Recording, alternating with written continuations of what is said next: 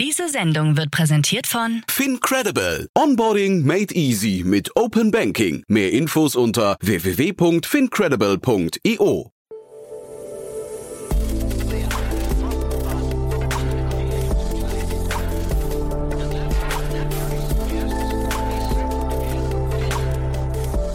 Startup Insider Daily. Guten Tag und herzlich willkommen bei Startup Insider Daily. Am Mikrofon ist Michael Daub und ich begrüße euch heute in unserer Mittagsausgabe. Wir haben uns heute Patrick Deufel, Co-Founder und CEO von Next, anlässlich einer Seed-Runde in Höhe von 5 Millionen Euro eingeladen. Das 2021 gegründete Berliner Foodtech-Startup Next hat es geschafft, eine Ei-Alternative herzustellen mit ausschließlich pflanzlichen Mitteln. Das Besondere, Next hat ein authentisches Ei hergestellt, mit Schale, Eigelb und Eiweiß, das auch zerbricht, wenn es auf den Boden fällt. So viel zu unserem Gast heute. Gleich geht es los mit dem Interview. Werbung.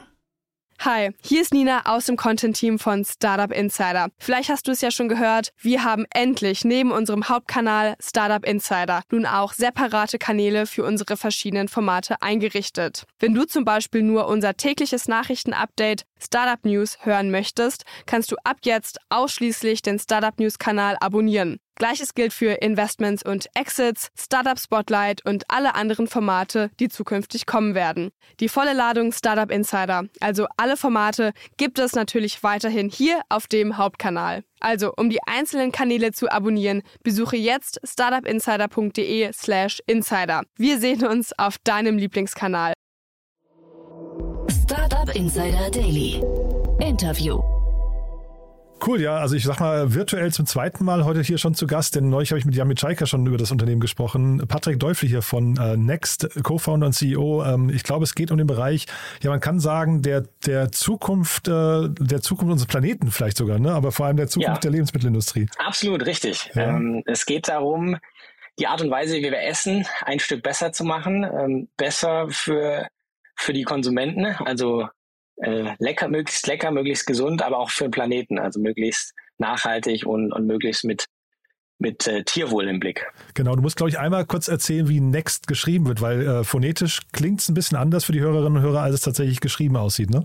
Ganz genau. Es ist, es ist gewollt. Next, ähm, also könnte man, äh, könnte man denken, ähm, als das nächste, aber unser, unsere Firma heißt, äh, wird tatsächlich N-E-G-G-S-T geschrieben. Also Mhm. die, die, die Eggs, die Eier stecken da auch im Namen. Genau, also man kann sagen, die nächsten Eier, ne? Das ist quasi das Die Eier. ne? Ja, genau. Ganz genau. Vielleicht reden wir da, da mal kurz drüber. Das ist ja ein Markt, der gefühlt gerade von mehreren Seiten in die Zange genommen wird. Ähm, da seid ihr jetzt, also ihr seid nicht die Ersten, die sich damit beschäftigen. Mhm. Äh, vielleicht kannst du mal versuchen, den Markt zu umreißen oder auch ja vielleicht das Problem, was ihr löst und dann auch mal so kurz Ja. die Differenzierung zu Konkurrenten gerade. Ja. Ja, sehr gerne.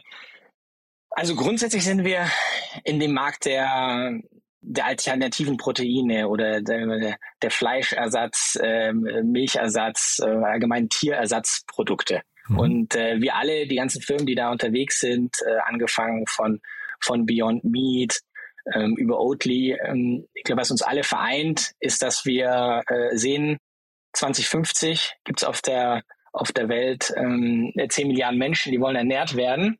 Und auf der anderen Seite erleben wir einen Klimawandel, der mit Dürreperioden, Überschwemmungen einhergeht. Das heißt, die Art und Weise, wie wir ähm, Essen produzieren, wird schwieriger, aber die Nachfrage nach Essen wird größer. Und da können wir nicht weitermachen wie, wie bisher. Ähm, da gibt es ein, ein, ein gutes Statement von, ähm, von Professor in Wageningen, der sagt, äh, in den nächsten 40 Jahren muss die Menschheit so viel Nahrung produzieren wie die, äh, wie die Farmer in den letzten 8000 Jahren äh, zusammen. Also das sind wirklich äh, große Mengen, ähm, äh, die wir brauchen und da können wir uns nicht auf die tierischen Produkte verlassen. Warum? Weil die sehr ressourcenintensiv sind. Und da ist, denk, denken wir alle voran wahrscheinlich an die Kuh. Und das ist auch richtig so. Und deswegen ist es super, dass es da schon Firmen gibt, die an äh, pflan pflanzlichen Alternativen ähm, arbeiten. Das haben wir jetzt auch im, im Milchbereich gesehen. Also wenn man sich da einen Supermarkt anschaut, was da an Alternativen gibt im, im Milchbereich, ist natürlich äh, super. Aber das Ei, ähm, das war noch sch äh, schwierig zu knacken. Aber wie du schon richtig sagst, da kommen jetzt immer mehr. Ähm, allen voran äh, Just Egg in den USA, äh, die es noch nicht in Deutschland gibt, aber die jetzt auch äh, nach Europa kommen wollen. Ähm, das, das sehen wir natürlich positiv, weil wir arbeiten in der gleichen Kategorie, in der Kategorie pflanzliche Ei-Alternativen. Aber da, wo wir es tatsächlich doch nochmal einen Schritt weiter bringen und, und allen voran meine Mitgründerin Veronika, die da zwei Jahre am Fraunhofer Institut dran geforscht hat, ist das Ei in, der drei, in drei Komponenten. Also Eiweiß, Eigelb, aber dann tatsächlich auch eine biologisch abbaure Schale, äh, die ein weiterer Kollege von uns entwickelt und auch äh, patentiert hat lassen. Warum ist das so wichtig? Warum braucht man, warum muss man genau quasi simulieren? Das ist ja so ein bisschen wie auch Beyond Meat und so weiter, ähm, die ja versuchen dann so auszusehen, sich genauso anzufühlen wie echtes Fleisch. Ähm, warum ist das so mhm. wichtig für euch? Das ist, das ist die ganz, ganz große Frage und die wir auch immer gestellt bekommen. Die kriegen, glaube ich, alle in dem Segment gestellt. Warum müssen wir oder warum versucht ihr zu kopieren? Mhm. Wieso essen die Leute nicht einfach direkt die pflanzlichen, pflanzlichen Produkte in der Rohform wie eine Karotte? Und ähm, da ist die Antwort, die wir bringen, die Menschen sind Gewohnheits Gewohnheitstiere. Ähm, wenn Leute Burger machen, dann holen sie halt ein Brot und ein Patty. Und wenn Leute ein, Rührei machen und einen Kuchen backen, dann schauen sie, okay, ich brauche drei Eier. Und dann wollen sie am besten auch drei Eier. Natürlich ist es lobenswert, wenn Leute es schaffen, da komplett zu verzichten, kreativ sind. Ähm, aber viele Leute sind in den Gewohnheiten gefangen und das ist auch okay so und deswegen versuchen wir diesen Umstieg so einfach wie möglich zu machen. Und je näher wir am tierischen Produkt sind, vom Aussehen, vom Geschmack, von der Verpackung, desto einfacher fällt der Umstieg. Aber ich kann mir durchaus vorstellen, dass dann in ein paar Jahren, wenn dieser Umstieg gelungen ist, ähm, dann auch äh, die Firmen mit ihren Produkten wieder ein bisschen weiter weggehen. Also beispielsweise, wenn jetzt die, die Hafermilch oder die pflanzliche Milch immer näher der Kuhmilch schmeckt und irgendwann ähm, viele Leute pflanzlichen Alternativen trinken, dass man dann wieder sagt, okay, jetzt, um, jetzt gehen wir wieder in die andere Richtung, um uns mhm. zu differenzieren. Äh, das kann ich mir durchaus vorstellen. Mhm. Na, ich dachte, beim Ei speziell ähm, ist es ja so, dass wahrscheinlich, ich weiß gar nicht, wie viele Eier tatsächlich mit Schale irgendwie ähm, benutzt werden. Ne? Also mhm. man kann jetzt sagen, das Frühstücksei, okay, kann ich noch verstehen, aber jetzt mal Rührei oder irgendwie Ei, äh, Ei als Back Backzutat oder so. Mhm. Das sind ja Dinge, da bekomme ich sowieso nicht mit, ob da eine Schale dabei ist oder nicht. Und deswegen ja. frage ich gerade, ob das für euch so relevant ist. Ne? Ja, da, wenn man sich den Zahn anschaut, also so die Deutschen im, im Schnitt essen 200 Eier pro Kopf pro Jahr. okay. In, in, Inklusive in Vegetarier und Veganer oder ist das äh, quasi äh, die schon nee, rausgerechnet? Nee, ja. Komplett unsere, unsere 82 Millionen oder wie viel es gerade sind. Also äh, manche essen tatsächlich täglich dann wahrscheinlich Eier. Ja, ja? absolut. Ja, okay. Und lustigerweise äh, in Mexiko, da wo die Veronika, meine Mitgründerin herkommt, sind es 400 Eier pro, pro Kopf, also doppelt okay. so viel. Okay, also, krass. Da gibt es noch Unterschiede in den Ländern, aber sag ich mal in Deutschland 200 Eier und davon ist die Hälfte wird geknackt äh, beim, beim Vorkonsum. Also heißt ähm, zu Hause beim Kuchenbacken oder zu Hause wird die äh, wird's geknackt für für ein Rührei mhm. und die andere Hälfte ist tatsächlich dann Food Service und Gastronomie. Die bekommen ja auf die Eier schon äh, in Tetrapacks vorab gepackt mhm, genau. ähm, oder oder in der Industrie, wenn man da irgendwelche Kuchen, Muffins isst äh, bei Starbucks oder anderen äh, Brands, dann dann ist das natürlich kommt das aus einer industriellen Produktion das ist ungefähr 50-50. Oder auch schon dann, getrennt, ne? glaube ich, Eigelb und Ei, Ei, Ei äh, Weiß genau. dann als, als quasi Tetrapacks, ne? Ganz genau, ja, ganz genau. Mhm. Und ähm, dann zu Hause ähm, ist es ähm, auch nochmal knapp eine Hälfte, wo wir dann, ähm, sag ich mal, ähm, backen und, die, und, und nur ein Bruchteil äh, davon ist dann tatsächlich als, als Frühstücksei, wo man die Schale dann noch braucht. Sonst ist es meistens mhm. nur eine mhm. Verpackung. Mhm. Übrigens auch eine sehr clevere Verpackung, die sich da die Natur einfallen hat lassen. Mhm. Ähm, ähm, ja, aber die, die, die zu kopieren ist natürlich jetzt eben, das, deswegen frage ich gerade, die zu kopieren ist ja ein großer Aufwand und ob jetzt, wäre das für mhm. euch jetzt ein großer Umsatzverlust gewesen zu sagen oder wäre wär der Markt deutlich kleiner gewesen, ähm, wenn ihr einfach hingeht und sagt, wir nehmen jetzt nur Tetrapack-Lösungen und äh, gehen erstmal auf die Starbucks dieser Welt los? Äh, Jan, das ist tatsächlich auch unser Plan. Also so. wir, wir starten, ähm, wir starten jetzt mit, ähm, mit dem einfachen Vollei, also Eiweiß, Eigelb schon gemixt, mhm. gerade weil, weil das einfacher herzustellen ist, müssen wir die Separierung nicht machen, weil wir ähm, einfachere Verpackungen nehmen äh, können. Und dann ähm, die Schale, da werden wir tatsächlich noch ein bisschen brauchen, nicht weil wir sie nicht haben, sondern die haben wir tatsächlich fertig entwickelt, Patent angemeldet, das alles richtig. Aber die große Herausforderung ist da aktuell noch das Eiweiß, Eigelb automatisch also maschinell in die Eischale zu füllen. Das heißt, okay. bis wir die Schale auf den Markt bringen, dauert es tatsächlich noch, noch etwas. Unser erstes Produkt wird dann äh, Vollei sein ähm, in ähm, in, in, der, in der Glasverpackung oder in, in der PET-Flasche. Mhm. Und dann äh, für die, die es wirklich, die, Experience dann wirklich nochmal brauchen, ähm, da als Eischale. Aber trotzdem ist es natürlich ein tolles Marketinginstrument auch, um, um, um der die die erste, das erste Interesse zu wecken, sodass mhm. es durchaus sein kann, ähm, dass wir da am Anfang eh die Leute bekommen, die affin sind für solche Produkte. Also Veganer sind ja nur ein Prozent, aber es gibt dann die Flexitarier, 20, 30 Prozent, die affin sind. Die kriegen wir dann hoffentlich schon durch so ein Flüssigei. Mhm. Und äh, die hartgesottenen Frühstückseiesser, die kriegen wir dann vielleicht erst mit der Schale. Hm. Ja, wobei ihr natürlich den großen, also ich habe, hatte bei euch auf der Webseite gesehen, da wird tatsächlich ein Ei mit Schale auch gezeigt. Ne? Aber ich hatte schon gedacht, das könnte ja das eigentlich total, ja, aber es könnte total cool sein, das auch neu zu erfinden, weil es, kein Mensch sagt, dass das so aussehen muss. Ne? Also da könntet ihr jetzt quasi ins Design auch noch reingehen. Ne? Und eine, eine Kugel ja, oder ein ja, also Quader eckige, oder was weiß ich. Ja, ja, ja. Eckige Eier sind da äh, möglich, äh, Special Editions, ähm, äh, da, da ist die Kreativität äh, ist da meistens aber einfacher äh, sprudeln zu lassen als dann ja. die technische Umsetzung. Mhm. Äh, und wir müssen natürlich da als Startup ähm, schauen, wo, wo, wo, sind die Ressourcen am besten eingesetzt. Mhm. Oder erzähl mal, wo, wo, steht ihr denn heute jetzt gerade? Das ist ja dann ganz spannend. Ne? Jetzt sagst du, es gibt bestimmte Dinge, die kommen, die sind zwar schon da, aber die, die kommen äh, dann erst noch in den Markt. Wo, wo steht ja. ihr heute? Ja.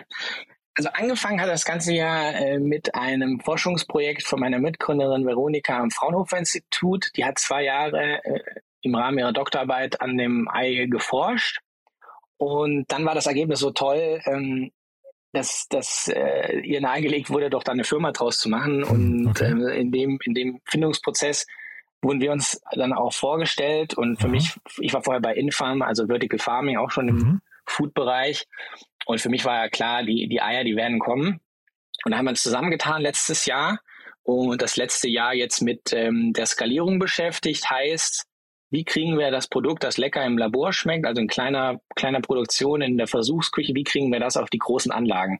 Mhm. Ähm, da haben wir uns zusammengetan mit, ähm, mit Centis äh, in Aachen mhm. und haben da Teile der Marmeladenfabrik in eine Eierfabrik verwandelt. Wirklich, das war gar ja? nicht so einfach. Ja, Aha. das war gar nicht so einfach und ähm, äh, und schaffen es jetzt äh, in größerer Menge zu produzieren ähm, dieses Vollei. Mhm. Und das wird dann unser erstes Produkt sein, wo wir jetzt die ersten Kunden haben hier in Berlin im Gastronomiebereich und da jetzt Feedback einsammeln und jetzt äh, auf der einen Seite den Vertrieb aufbauen von unserem Flüssigei und auf der anderen Seite weiter in der Produktentwicklung gehen in sich in Sachen Sphärifizierung des Ei, automatische Sphärifizierung des Eigelbs und des Eiweiß, weil wir müssen ja, wir müssen ja irgendwie eine kleine, die, eine Sphäre um das Eigelb bekommen, dass das nicht ins Eiweiß verläuft. Und das automatisch zu machen und dann in die äh, Eischale zu füllen, das ist dann unser unser zweiter Weg in der, in der Forschung und Entwicklung. Aber jetzt Centis muss mir nochmal erklären. Centis ist doch wirklich tatsächlich ein Marmeladenhersteller. Ne? Wie, wie passen Ganz die jetzt? Genau. Und warum, war, warum, warum waren die jetzt eure erste Wahl oder sind die in eurem Cap-Table mit drin und ich habe sie nur nicht entdeckt? Ja, das ist tatsächlich, äh, da sind wir eine, eine besondere Gründerstory. Wir haben ähm, mit, mit BayWa und, und Centis, also BayWa Ventures und Centis Ventures, tatsächlich zwei große unabhängige ähm, immer Firmen aus der Industrie, also einmal die Agrarindustrie und einmal die Foodindustrie. Natürlich neben unserem großen ähm, Lead-Investor und, und mehr also mehr klassischer VC ähm, Green Generation Fund haben halt mhm. sehr schnell und früh äh, Centis und BayWa äh, mit dazugenommen. Also mhm. Centis schon von Anfang an und, und BayWa jetzt in, in unserer Seed-Runde. Und die zwei Unternehmen haben erkannt, okay, die Art und Weise, wie sich Leute ernähren, ändert sich. Mhm. Und äh, dann, dann wollten sie sich anpassen mhm. und setzen jetzt vermehrt auch auf, auf Investments in, in diese neuen Themen. Ah ja, spannend. Ja, jetzt sehe ich es ja auch hier. Centis Ventures 4,2 Prozent. Jetzt habe ich sie gefunden. Alles klar. Hast du gefunden? Ja, ja, sehr, sehr spannend. Ich wusste gar nicht, dass die einen Venture-Arm haben. Ist ja, ist ja hochspannend. Und wie weit ist so, also ist, gilt da die Regel, wenn man Food kann, kann man Food, also Centis mit Marmelade und so weiter, ist, war das für die dann irgendwie leicht, das zu adaptieren oder sind das zwei komplett verschiedene Welten? Ja und nein. Also Centis hat ähm, sehr starke Produktentwicklung. Also da hat, da wurde zum Beispiel ähm, das Verfahren erfunden, wie man die Schokosplitz äh, knackig hält, wenn man sie im Joghurt ähm, im Joghurt hat. Weil mhm. will man sich ja wundern, äh, normalerweise Schokolade wird ja irgendwann weich, aber mhm. nee, die haben dann ein Verfahren geschafft, wie sie die Schokosplitz hart werden und, und da entwickeln sie und, und und, ähm, und haben ja auch schon viele Innovationen, aber halt meistens in diesem Frucht-Schoko-Bereich. Mhm. Ähm, und das hilft aber trotzdem jetzt bei, bei unserer Skalierung auf, auf, auf die Eierproduktion. Mhm. Ähm, da, da spielen äh, Mix, also man muss mixen, man muss mit Temperatur spielen, man muss richtig abfüllen und da hel helfen natürlich da die, die Insights von Sense schon. Aber da so eine aus einer Marmeladenproduktion eine Eierproduktion zu machen, ist ist nicht einfach. ähm, Gerade ähm, ne? Stichwort Temperatur. Mhm. Also Temperatur macht ja was mit den Eiern, wie, wie du weißt, wenn du, wenn du dir ein Spiegelei brätst. Mhm. Und äh, klar macht auch was mit der Marmelade, aber es ist dann doch nochmal eine andere Art und Weise, gerade wenn die Aggregatzustände ja beim Ei etwas Flüssiges wird hart und bleibt mhm. dann hart. Und bei der Marmelade, wenn du die erhitzt, dann, dann, dann ändert der Aggregatzustand nicht so viel. Also das ist schon, äh, ist schon tricky, aber wir haben, haben da sehr von der Partnerschaft äh, zehren können, ähm, weil die natürlich auch sehr geduldig waren. Also ich glaube, wenn wir jetzt nicht, äh, wenn wir die nicht auf dem Cap-Table gehabt hätten und als Partner hätten wir uns wahrscheinlich irgendwann mal den, äh, den Vogel gezeigt. Ähm, aber so ähm, haben wir es eigentlich einfach nach ein paar Monaten intensiver Arbeit geschafft. Ja, apropos Vogel gezeigt, wie, was würdest du denn sagen, wenn man jetzt Centis fragen würde, wie die Zusammenarbeit mit euch war und was, was das denen vielleicht auch, vielleicht sogar für Augen geöffnet hat? Äh, wie ist denn so eine Zusammenarbeit für einen Corporate mit so einem Startup wie euch? Mm, also, das ist, äh, ist ein interessanter Punkt. Also, ähm, bei, manchen, bei Teilen der Belegschaft, glaube ich, gibt schon äh, Stirnrunzeln. Ähm, äh, ist ein Familienunternehmen, existiert schon über 100 Jahre. Ähm, da gibt es schon, ähm, sag ich mal, schon äh, Leute, die, die das, äh, sagen wir mal, ja, mit Stirnrunzeln beobachten und andere, die sind da, die sind da Feuer und Flamme und, und Das ist jetzt für dich quasi ein Eiertanz gerade, ne? genau, genau. Ja, ja. Ähm, Grüße gehen raus. Ja. Aber, ähm, aber die Leute, mit denen wir zusammenarbeiten, da merkt man schon, da haben die auch Lust auf was Neues. Jetzt mhm. mal nach, äh, nach Jahrzehnten Marmelade und, mhm. und Schoko. Spannend. Von dem her, ich glaube, ich befrucht das gegenseitig, aber mhm. am Ende ähm, muss natürlich der Erfolg auch da sein, ähm, mhm. damit wir hoffentlich auch ähm, weitere äh, Ventures im, im, im Centis-Universum sehen in Zukunft mit Investments. Ja, ich gucke hier gerade parallel über 2000 Mitarbeiter, 670 Millionen Euro Umsatz, das ist ja schon wirklich auch eine Größenordnung.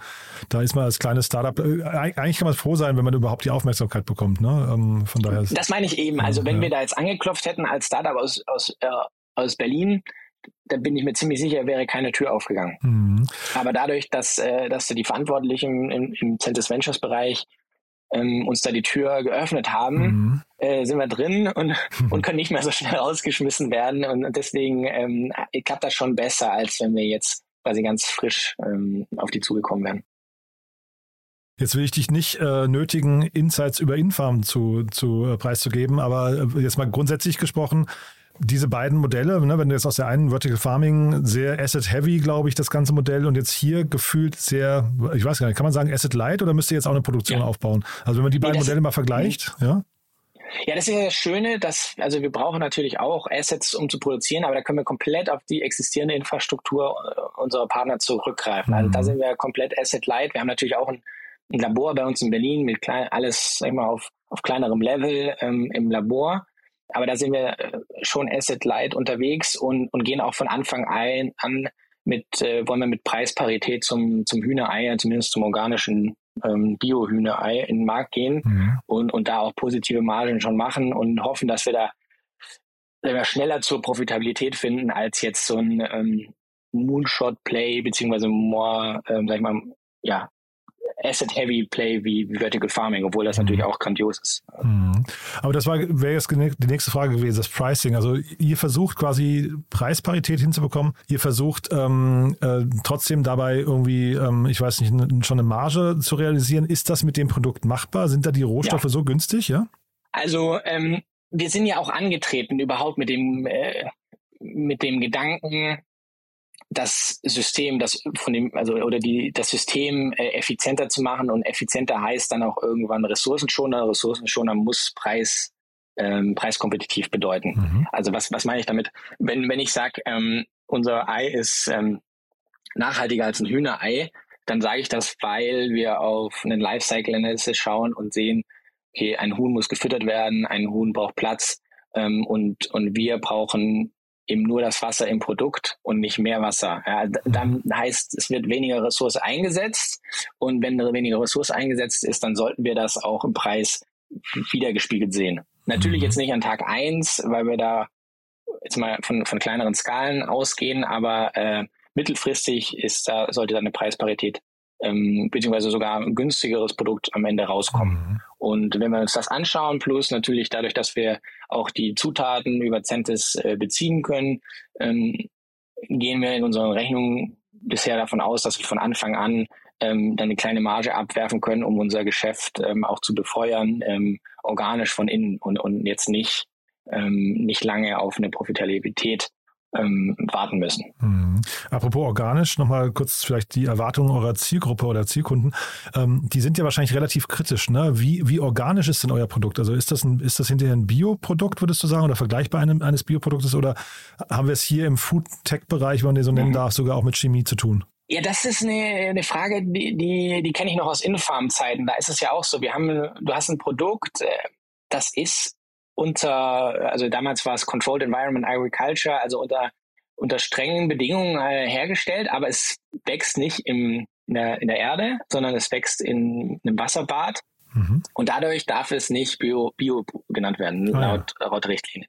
Und bei uns ist es ähnlich. Unsere ganzen Zutaten können Bio sein, aber wegen, wegen unserem Geliermittel, das das auch ein organisches Produkt ist, aber halt kein Produkt, das so draußen wächst, also auf Algen basiert, aber es wächst halt draußen nicht, darf man es nicht Bio nennen, obwohl über 90 Prozent der Bestandteile Bio sind. Mhm. Ähm, jetzt ist eine Argumentation, ja, was ist, was ist gesund und was ist nicht gesund. Ähm, für uns zählt die Art und Weise, wie es hergestellt ist, die Zutatenstoffe, ob es dann diesen Biostempel kriegt, ja oder nein, ähm, ist, ist, für uns sekundär. Ähm, aber, aber die kurze Antwort ist, nee, wird, äh, unsere Eier sind, können nicht bio sein, ähm, äh, zwecks der Zutatenliste, genauso wie Vertical Farming Produkte auch nicht bio sein können. Mhm.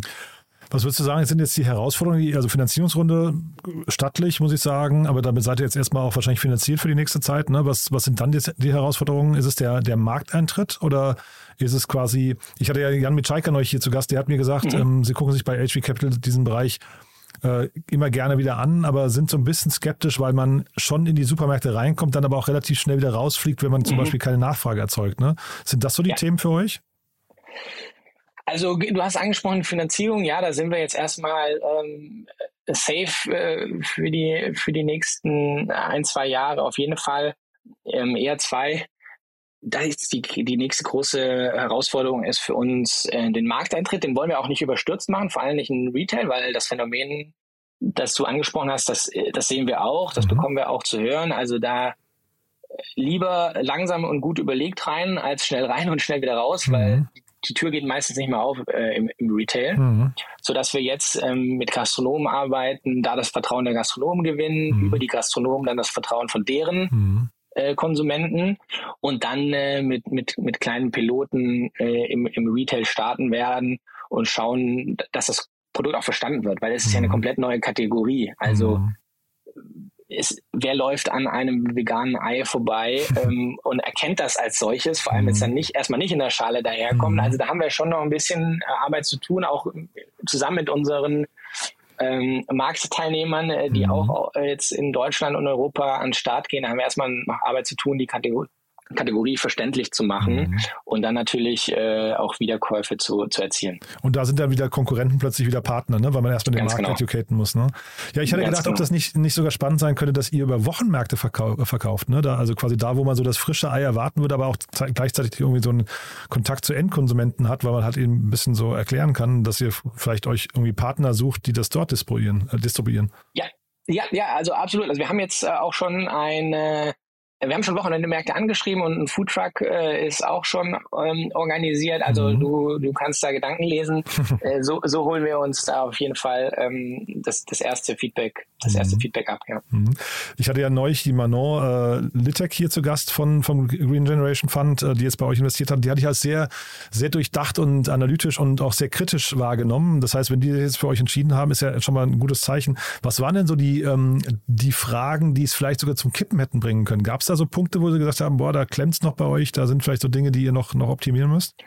Ja, also ich glaube, ähm, äh, eine große Frage, ähm, die wir in Gesprächen äh, oft gehört haben, ist, ist eher nicht, ob das vegane Ei kommt, sondern wie schnell. Mhm. Und ähm, ähm, ob dann jetzt so ein, ein VC-getriebenes, angetriebenes äh, äh, Vehikel, ähm, Firma wie, wie wir äh, da den, den Atem hat, die äh, diesen Trend ähm, smooth zu surfen und nicht jetzt zu schnell raus zu, äh, rauszupreschen und aber auch nicht den Anschluss zu verlieren an, an den Wettbewerb. Mhm. Und deswegen haben, ähm, haben wir gesagt, jetzt nehmen wir lieber ein bisschen mehr auf an, an Kapital, um da auch das richtige Tempo zu wählen.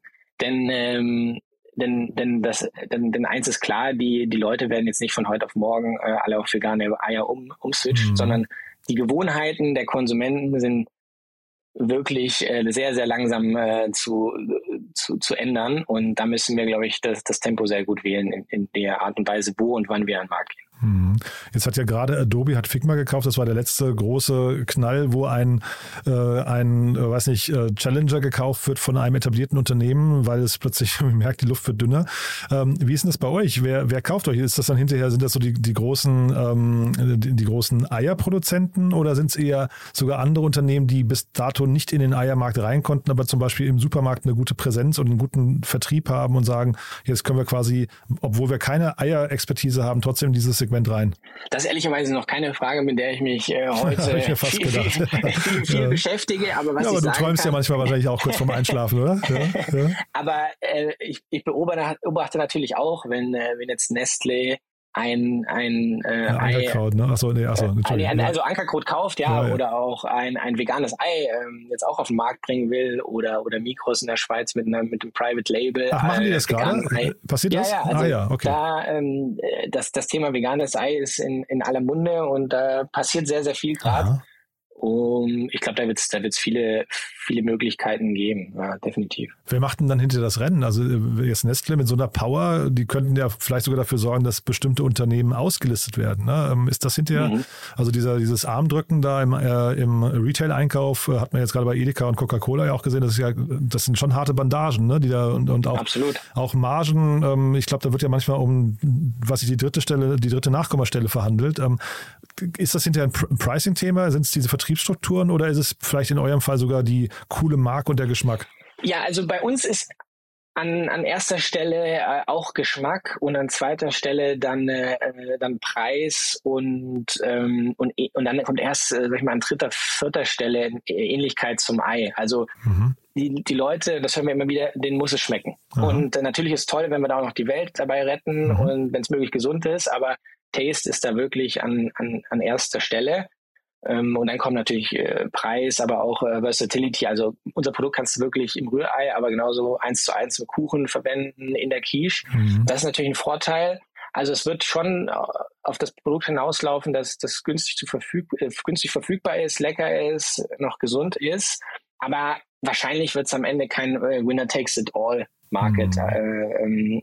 Äh, ähm, siehe siehe Fleischpatties, ähm, mhm. beziehungsweise vegane Fleischpatties, siehe Hafermilch, Sojamilch, also was da, also nicht nur in Berlin, sondern deutschlandweit, ähm, in allen Regionen, was es da an Alternativen und verschiedenen Sortimenten gibt. Mhm. Ähm, ich denke mal auch, dass da im Eierbereich ähm, noch, noch ein paar Produkte geben wird, ähm, mit, mit teilweise vielleicht sogar Spezialisierung auf, auf Backen, Ei mit höherem Proteingehalt, besonderer Fluffiness, ein, eine Savory-Version, okay. eine Sweet-Version. Also ich glaube, äh, Just Egg macht, macht auch Patties oder geht an den Convenience-Produkte. Mhm. Wir haben jetzt zum Beispiel ein sehr schönes äh, Bacon äh, Bacon Egg Sandwich, auch vegan basiert, äh, mal kreiert, als testweise, mhm. also in den ganzen Convenience-Bereich, da ist noch viel Musik oder auch ähm, dann im, im, als Ingredient einfach für vegane Meatballs als, als Bindemittel mhm. oder auch im, als, als Backwarenzusatz. Also da gibt's da gibt's noch ein großes, großes Feld, das man beackern kann. Mhm. Ähm, und da sind wir noch ganz, ganz, ganz am Anfang als, als Industrie. Und äh, wie ist das Kundenfeedback? Also, weil du sagst, Geschmack wird hinter entscheidend sein. Habt ihr mal so Blindverkostung gemacht oder sowas? Ja, ja. Also ja. Ähm, den, den meisten Leuten äh, schmeckt's. Viele sagen, ja, geht, äh, geht, geht auch in die Ei-Richtung. Also das, äh, das Feedback ist durchweg positiv. Aha. Aber wenn ich ganz ehrlich bin, die Leute, die wir also reingelegt haben, äh, das ist, was jetzt das Hühnerei ist, was unser Ei ist, das, das passiert Aha. dann doch selten. Aha. Aber das, das muss auch nicht. Ähm, weil wie gesagt, unser, unser erstes Ziel ist nicht, das Hühnerei eins zu eins zu ersetzen, mhm. sondern es soll ähnlich sein in der Funktionalität, mhm. ähnlich im Geschmack, aber es soll vor allem lecker sein. Weil mhm. wenn du dir die, die, ich sag, ich bringe mal ein Beispiel mit der Hafermilch mhm. und der, der Kuhmilch. Ähm, die Hafermilch und die Kuhmilch sind weiter auseinander als unser Ei mit dem mit dem Hühnerei. Mhm, ja. Äh, und trotzdem ist die Hafermilch so, so, so erfolgreich. Sind eigentlich, weil wir gerade eben kurz über die Patties und sowas gesprochen haben, äh, diese, dieser äh, sag mal, äh, Aktienkurs, äh, also sag mal, die nicht eingetretenen Aktienkurserwartungen von Oatly und Beyond Meat und sowas, war das für euch jetzt gerade ein, ein, eine Schwierigkeit oder eine Herausforderung im, im Fundraising, im, bei der Finanzierungsrunde? Also ich denke, geholfen hat es mit Sicherheit nicht, mhm. aber keiner hat uns direkt darauf angesprochen, also sehr wenige haben uns direkt darauf angesprochen. Also mhm. da waren, ich glaube, die Erwartungen sehr, sehr hoch. Beyond Meat, Oatly, aber auch Veganz. Mhm. Ähm, genau, ja. Das ist natürlich äh, schade und ich glaube auch teilweise ähm, sind, sind die Positionen unterbewertet, aber vielleicht war es auch jetzt mal eine ganz äh, eine, sag ich mal, eine, eine, übervorsichtige Reinigung mhm. ähm, und, und, jetzt geht's langsam wieder aufwärts. Mhm. Aber klar, das, das waren natürlich schon ähm, Sachen, die eher hinderlich als, als förderlich sind, mhm. wobei es aber keiner direkt angesprochen hat, sondern mhm. ähm, die Leute sehen, okay, es wird Alternativen geben müssen. Das mhm. Ei ist noch sehr, sehr unterrepräsentiert. Ja und da wird was passieren. Ich finde ja auch so Eierverpackungen müssten eigentlich genau wie bei Zigaretten einfach Bilder drauf von Legebatterien. Ne? Dann, dann würden wahrscheinlich viel weniger Leute zu Eiern greifen und viel, Leute, viel mehr Leute sofort nach, nach äh, Ersatzprodukten äh, greifen. Ne? Ja, also die Karte spielen wir nicht so offensiv, ja. aber das ist natürlich ähm, ein, ein, ein, eine Grund, ähm, Grundmotivation, warum wir das auch machen. Mhm. Also jährlich werden Milliarden an, an Küken geschreddert noch auf mhm. der Welt. In Deutschland jetzt glücklicherweise seit diesem Jahr verboten. Mhm. Ähm, und auch ähm, die, die Käfighaltung ist ja in Deutschland zum Glück sehr, sehr runtergegangen. Mhm. Ähm, aber trotzdem in anderen Teilen der Welt ist es äh, wirklich, wirklich erschreckend. Auf, ähm, da gibt es gab es neulich die Anzeige, ähm, auf, auf diesem DIN A4-Blatt äh, wohnt, wohnt ein Huhn. Also das, ähm, das ist teilweise schon, schon erschreckend und, und, und das, das motiviert uns natürlich auch, da Alternativen rauszubringen. Aber es ist nicht die es ist nicht die einzige Karte, die mhm. wir spielen wollen. Also wir wollen ja nicht die Moralkeule schwingen, sondern am Ende soll es Spaß machen. Dieser, mhm. dieser Switch soll Spaß machen. Ja, aber es schwingt halt so ein bisschen mit und man hat irgendwie so wenig Transparenz in, diese, Transparenz in diesem Bereich. Ne? Man, man äh, denkt, man kauft ein Bio-Ei und dann ist es aber trotzdem nicht, nicht freilaufen, was weiß ich was alles. Mhm. Also es ist wirklich ein bisschen, ich finde, da hat äh, Julia Klöckner auch wirklich der ganzen, äh, eigentlich ihre Amtszeit verschlafen, muss man sagen, was das angeht. Ähm, du hast vielleicht nochmal kurz den Bogen zum Anfang. Du hast ja vorhin gesagt, ähm, bis 2050, dann hast du nochmal gesagt, die nächsten, in den nächsten 40 Jahren, aber mhm. das sind jetzt nochmal Zeiträume. Also A, vielleicht nochmal, was sagt man den Leuten, die sagen, in, in, in 30, 40 Jahren bin ich ja eh nicht mehr auf der Welt und, hm. und, und B, wie schnell kriegt ihr das Ganze denn jetzt quasi, quasi überhaupt skaliert? Ja, also die Skalierung, wenn sie erstmal steht, ähm, ist kein Problem. Aha. Also da können wir mehrere Tonnen leckeres äh, pflanzliches Ei pro Tag herstellen Wirklich, über die, ja? die großen Maschinen von, von Centis. Also das, das ist gar kein Problem. Ähm, es ist jetzt von, von 0 auf 1, das war so ein 0 auf 1 äh, Game. Also entweder kriegst du es halt lecker hin oder du kriegst es nicht lecker hin auf den Großanlagen. Mhm. mhm. Das war jetzt die Supply-Side. Und die Demand-Side, die, ähm, die ist weniger 0-1, sondern die wird dann eher so in kleinen Treppen kommen. Äh, mhm. hier mal ein Kunde, äh, da ein große äh, Retailer. Mhm. Und ähm, das zu synchronisieren ist übrigens auch ein, eine große Herausforderung. Ähm, aber dann so langfristig, also mittelfristig in den nächsten, sag ich mal, ein bis fünf Jahren äh, müssen wir an der Demand-Seite arbeiten. Mhm. Und da orientiere ich mich eigentlich an, ähm, an den ähm, äh, an den Zahlen, die wir in der, in, in der Alternative Milk äh, Szene sehen. Also mhm. in Teilen, in Gebieten so 10 bis 15 Prozent vom Marktanteil ist da schon auf pflanzlicher Milch und das haben die jetzt in den letzten fünf Jahren geschafft. Also und wenn wir das schaffen, in den nächsten äh, fünf Jahren zehn Prozent vom Eiermarkt zu bekommen, dann haben wir da schon Milliarden Business. Also das ist auch das, was ich immer, das, das Chart, das ich immer auf, äh, aufgelegt habe im, im, mhm. Pitch. Von dem her, da, da ist der Markt, ähm, der Markt ist bereit, weil eben Fleisch und Milch schon eine Vorarbeit geleistet. Und welcher Markt ist eigentlich größer, Milch oder Ei? Also am größten ist der Fleischmarkt, ja, genau. ähm, dann der Milchmarkt und dann kommt tatsächlich auch an dritter Stelle der, der Eimarkt. Ich glaube, das erklärt auch, warum ähm, warum es mit dem Ei ein bisschen länger gedauert hat. Zum einen ist es äh, der kleinere Markt, aber zum anderen ist es auch das komplexere Produkt. Mhm. Dafür ist es auch das Produkt, was am meisten Spaß macht, weil es so vielfältig einsetzbar ist. Ne? Mhm. Also die, die Varietät, in der man Eier findet auf dem Speiseplan, ist, ist äh, unübertroffen. Ja, ich dachte nur auch von, vom Konsum her, ne? ob, ob man jetzt mehr Milch trinkt quasi im Durchschnitt pro Tag oder, oder mehr Eier isst, weil du ja vorhin gesagt hast, 200 Eier pro Person pro Tag. Das klingt ja schon nach einer Menge und ähm, das wäre ja quasi das Äquivalent vom Pricing her, wäre ja wahrscheinlich so ein halber Liter Milch am Tag, ne? Ja, beim Fleisch habe ich äh, die Zahl, glaube ich, 60 Kilo im Jahr sind ja. an, an Fleischprodukten, die, mhm. ähm, die die Menschen essen. Aber so vom, ich habe jetzt die, ähm, die Eurozahlen äh, immer aufgelegt, da ist ähm, der Milchmarkt so ungefähr 1,5 zweimal größer als der Eiermarkt mhm. und, und der, der Fleischmarkt dann nochmal noch mal das Doppelte vom Milchmarkt ungefähr. Wenn jetzt jemand neugierig geworden ist, auch mal probieren möchte, wie macht er das oder sie? Ja, also da ähm, gerne bei uns äh, auf der Website äh, im, im, Newsletter eintragen. Manchmal machen wir so ähm, Tasting Sessions bei uns im Office Aha. oder äh, Ausschau halten. Auf der Website werden wir jetzt demnächst mal so eine kleine Section äh, Where to Find Us ähm, machen. Da sind wir bald in Hamburg und, und jetzt auch in ein, zwei Berliner Locations und dann kann man einfach in, in, die, in die Cafés und Restaurants reingehen, wo man uns auf der Karte findet. Ja, wollte ich noch fragen. Ich hatte ähm, gesehen, ihr sitzt, also Impressum steht Berlin, aber ich glaube Handelsregister ist Düsseldorf oder hatte ich das falsch in Erinnerung? Noch, noch. noch. Äh, okay. Äh, wir ziehen, die Dokumente ziehen gerade um von Düsseldorf okay. nach, nach Berlin. Aha. Also unser ganzes Team sitzt hier in Berlin in Düsseldorf ähm, haben wir gegründet äh, aus der, das kam von der Nähe zu Centis. Centis ist in Aachen. Mhm. Ähm, aber jetzt äh, sind wir offiziell, ähm, offiziell in Berlin, das ganze Team in Berlin. Und baut wahrscheinlich das Team auch weiter aus, ne? Ja, sehr gerne. Also das ähm, vor allem jetzt äh, auf der auf der Demands äh, generierenden Seite äh, gerne bei uns vorbeischauen auf, auf LinkedIn und, und der Website next.co. But there is one more thing. One More Thing wird präsentiert von OMR Reviews. Finde die richtige Software für dein Business.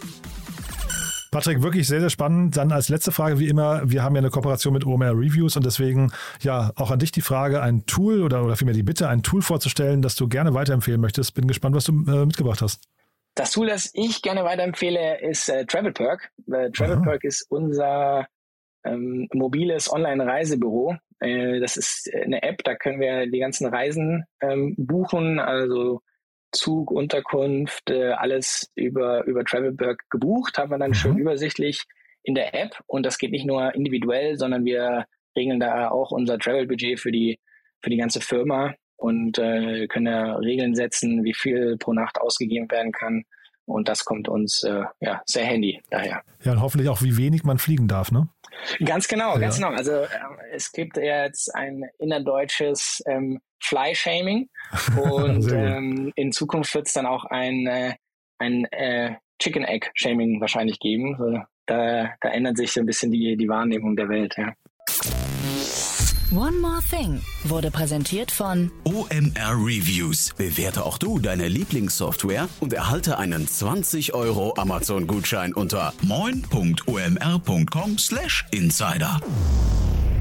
Also Patrick, hat mir wirklich großen Spaß gemacht. Ein ganz, ganz tolles Produkt, Projekt vor allem. Ich habe es ja noch nicht probiert, aber es klingt auf jeden Fall so, als müssten wir es mal probieren. Ich bin sehr gespannt, wenn es in den Handel kommt.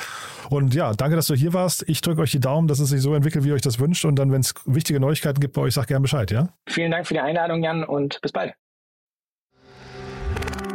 Werbung Hi, hier ist Moritz, Marketing und Growth Manager bei Startup Insider. Wenn du über die verschiedensten Themen immer auf dem neuesten Stand sein möchtest, dann empfehle ich dir auf jeden Fall unsere Newsletter auszuprobieren. Von unserem täglichen Morning Briefing Startup Insider Daily zu unseren themenspezifischen Newslettern wie Krypto und Web3, Investments und Exits oder KI Kompakt bist du mit unseren Newslettern immer top informiert. Falls du interessiert bist, kannst du dich jetzt ganz einfach kostenlos anmelden und zwar unter startupinsider.de/slash insider. Startup Insider Daily, der tägliche Nachrichtenpodcast der deutschen Startup-Szene. Das war Patrick Teufel, Co-Founder und CEO von Next im Gespräch mit Jan Thomas. Anlass des Interviews war die Seed-Runde in Höhe von 5 Millionen Euro. Und das war's fürs Erste mit Startup Insider Daily am Mittag.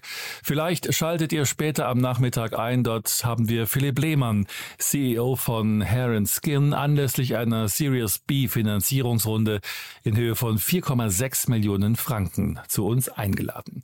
Wenn nicht, hören wir uns hoffentlich morgen in der nächsten Ausgabe wieder. Am Mikrofon war Michael Daub. Ich verabschiede mich. Bis dahin. Diese Sendung wurde präsentiert von Fincredible. Onboarding made easy mit Open Banking. Mehr Infos unter www.fincredible.io.